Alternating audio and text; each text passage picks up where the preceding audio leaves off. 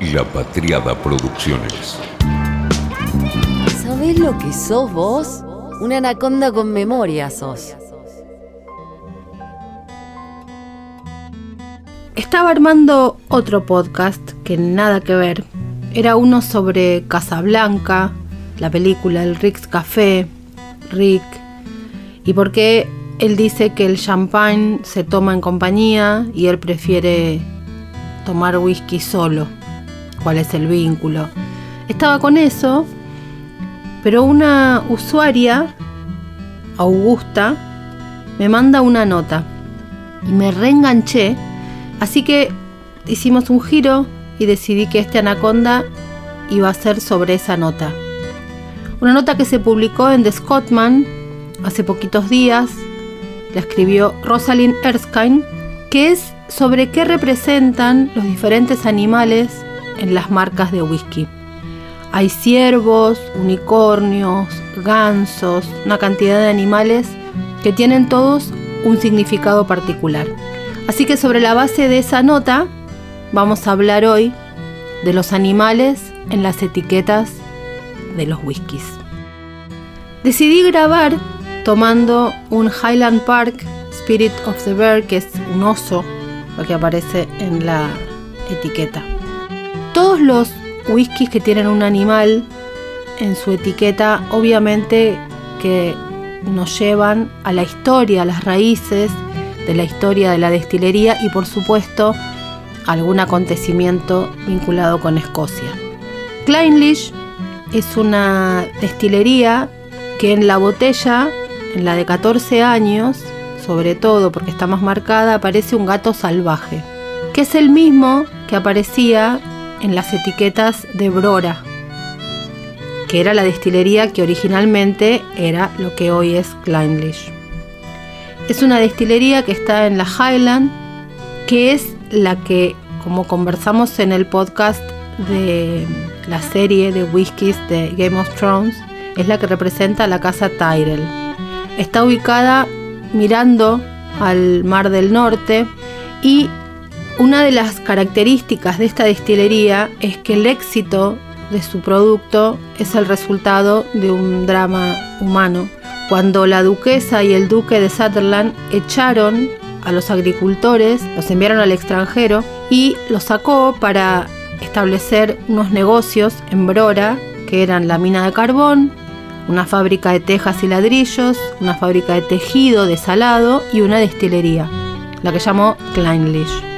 Esa destilería no fue exitosa en los primeros años y comenzó a ganarse algún tipo de reputación en 1896, cuando pasa a comandar los destinos de la destilería John Risk, que luego se convertiría en el propietario en 1912. Esta fábrica cierra en 1930, vuelve a abrir en 1968, se cambia el nombre Aurora en el 69, sigue hasta el 73 y cierra en el 83. Es decir, unas idas y vueltas permanentes. Finalmente se volvió a reconstruir y actualmente está en eso. El gato salvaje, el gato montés que aparece en la etiqueta, está inspirado en el escudo de armas justamente de la familia Sutherland ya que fue ese marqués el que crea esa destilería y que luego fue duque y por eso toma su figura. Feathercane es otra destilería que también tiene un animal en su etiqueta. Es una destilería de 1824. Dice de sí misma que es la que teniendo licencia es la más antigua de la Highland en Escocia y juegan con esto de si es de la Highland o si es de otro lugar o si es la más antigua de todos. Bueno, en ese caso se agarrarán con The Glenlivet a ver quién es la más antigua, pero bueno, será una más de las tantas peleas de los clanes. Alexander Ramsay era el propietario de esta finca y convierte en 1823 un molino de maíz en la destilería Featherkern. Y el emblema de su familia es el que inspiró el símbolo de esta marca, que es un unicornio. Se encuentra en un paisaje donde uno ve un granero, la proximidad de las montañas, y es un lugar que tiene grandes variaciones de temperatura y eso ayuda muchísimo, como ya sabemos, en la crianza del whisky, tanto dentro como fuera de la barrica, por lo que hace el clima con el líquido. Es un destilado suave, bastante puro y ellos están muy orgullosos de sus alambiques. El whisky envejece en roble blanco americano, que fue utilizado para Bourbon, y luego es trasladado a barricas de Jerez, donde se termina de envejecer y se le da el finish. La marca Fernken presenta un unicornio que se dice representa la pureza, la fuerza, la magia y que también se dice es el animal nacional de Escocia. El Monkey Shoulder es un blend y la figura de este animal aparece ahí porque dicen que se refiere a una condición en la que los hombres que originalmente trabajaban la malta podían terminar de esa manera por el proceso de elaboración. Durante el malteado de la cebada, los malteros solían girar la malta con palas muy pesadas, entonces eso hacía que se les generara una lesión en el hombro, que era que el hombro para pasara como a colgar un poco, y por eso fue apodado como hombro de mono. Está hecho con una mezcla de tres diferentes tipos de maltas, de Speyside, el Glenfiddich, Balvenie y Kinningby, y se usa mucho para cócteles, pero obviamente para tomar solo también. El clásico Glenfiddich, el símbolo de esta marca es el ciervo y es un muy popular single malt. En gaélico, de hecho, Glenfiddich quiere decir Valle de los Ciervos y por eso en la caja aparece esta figura. Es una destilería que construyen en 1887 la familia de William Grant y se sigue manteniendo como una destilería familiar. Glengoyne es otra marca que utiliza animales en su etiqueta. En este caso, dos gansos. Actualmente se utiliza un, un, ganso que está volando, pero van entre esas dos figuras. Al igual que Glenfiddich, toma su nombre del lugar, ya que Glengoyne quiere decir cañada de los gansos salvajes en gaélico escocés. El Sassenach es un whisky muy nuevo que creó Sam Hugan, que es la estrella de la serie Outlander, y lanzó su propio whisky en 2020, hace muy poquito, y ya ha ganado muchísimos premios. Presenta también como Federnkern un unicornio y también bajo el argumento de que es el animal nacional de Escocia. También se dice que el unicornio es el enemigo natural del león, que es el símbolo empleado por la realeza inglesa y por eso también se juega con eso.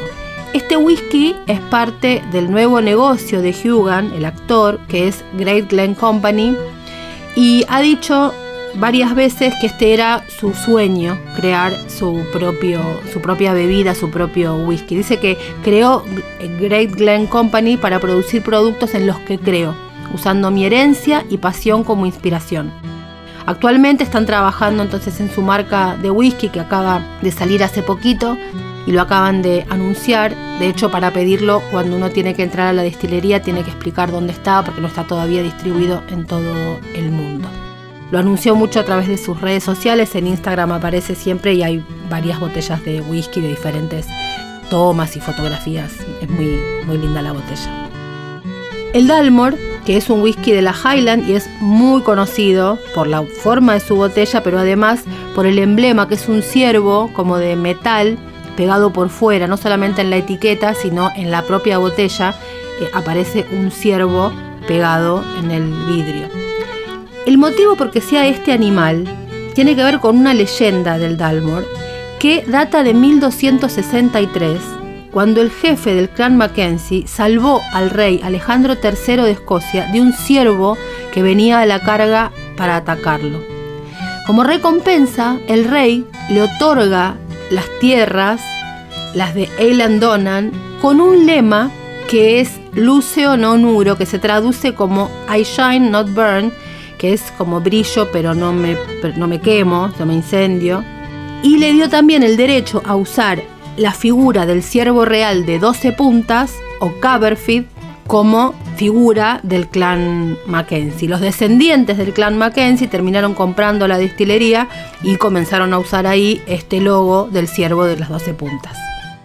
Y por último, vamos a hablar hoy del Highland Park Spirit of the Bear, que es la que tiene el oso, que es el que estoy tomando, que es un whisky realizado en honor a los guerreros vikingos que cuando se preparaban para la batalla, Creían que podían aprovechar el gran poder y la resistencia del gran oso envolviéndose en sus pieles. Estos guerreros, estos intrépidos guerreros, se conocieron como los Berserkers, que su nombre deriva de las antiguas palabras nórdicas ber, oso, seker, piel. La bodega en la isla de Orkney estuvo bajo dominio vikingo durante más de 600 años y sus mitos y leyendas se han convertido en propios en Escocia. Fue una realización de la Patriada Producciones.